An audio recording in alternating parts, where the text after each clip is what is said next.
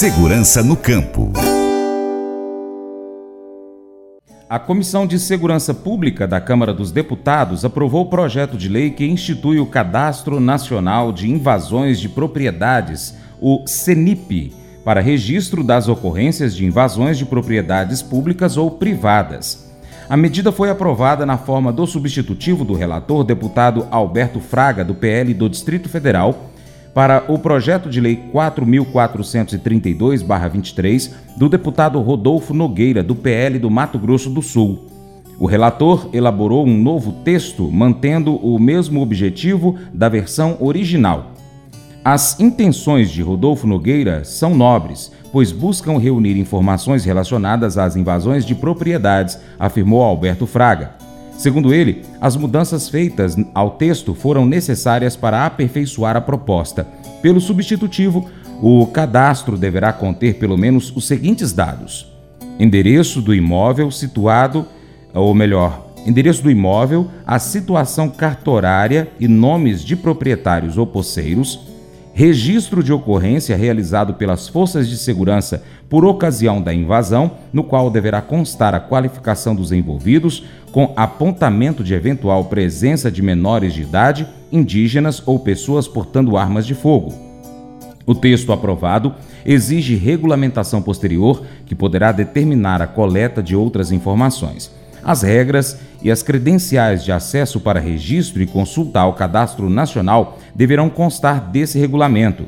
O projeto tramita em caráter conclusivo e ainda será analisado pela Comissão de Constituição, Justiça e Cidadania.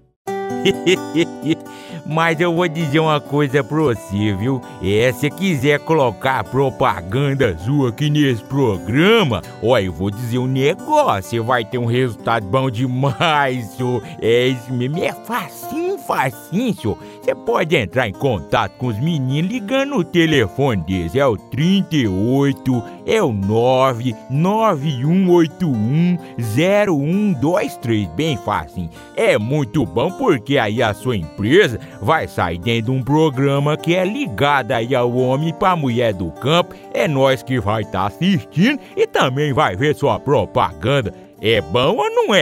Matthew, um jovem americano de 16 anos, de Stanford, Flórida, Estados Unidos, escreveu o seguinte: Alguma vez você já colocou a sua esperança em algo errado? Talvez você esperasse estar em um relacionamento para mudar o seu status social. Talvez você esperasse que uma conquista na escola ou um novo emprego o fizesse sentir realizado. Quando colocamos a nossa esperança nesse tipo de coisas, elas geralmente nos decepcionam. E essa decepção pode nos fazer questionar se vale a pena continuar esperando. A realidade é que quando perdemos a esperança em nossas vidas, nós deixamos de ver como Deus está trabalhando ao nosso redor. Podemos começar a ficar deprimidos e ansiosos. Quando colocamos a nossa esperança em Jesus, ele nunca nos decepciona.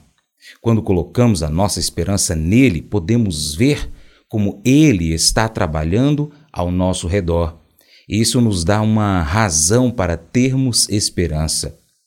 Como está escrito em Salmos, minha única esperança está em você.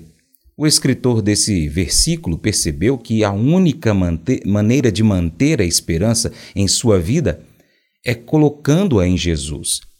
Quando percebemos que Jesus é o único que pode nos trazer esperança duradoura, é aí que as nossas vidas podem realmente começar a mudar. Hoje eu desafio você a colocar a sua esperança em Jesus Cristo, não em situações como um relacionamento, uma classe ou status de rede social. Esse devocional faz parte do plano de estudos Nunca Desista do aplicativo bíblia.com. Muito obrigado pela sua atenção, Deus te abençoe e até o próximo encontro. Tchau, tchau.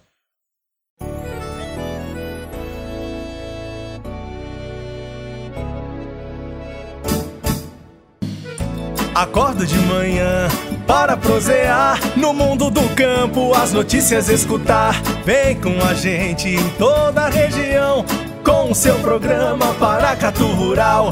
Tem notícias, informação e o mais importante, sua participação. Programa Paracatu Rural.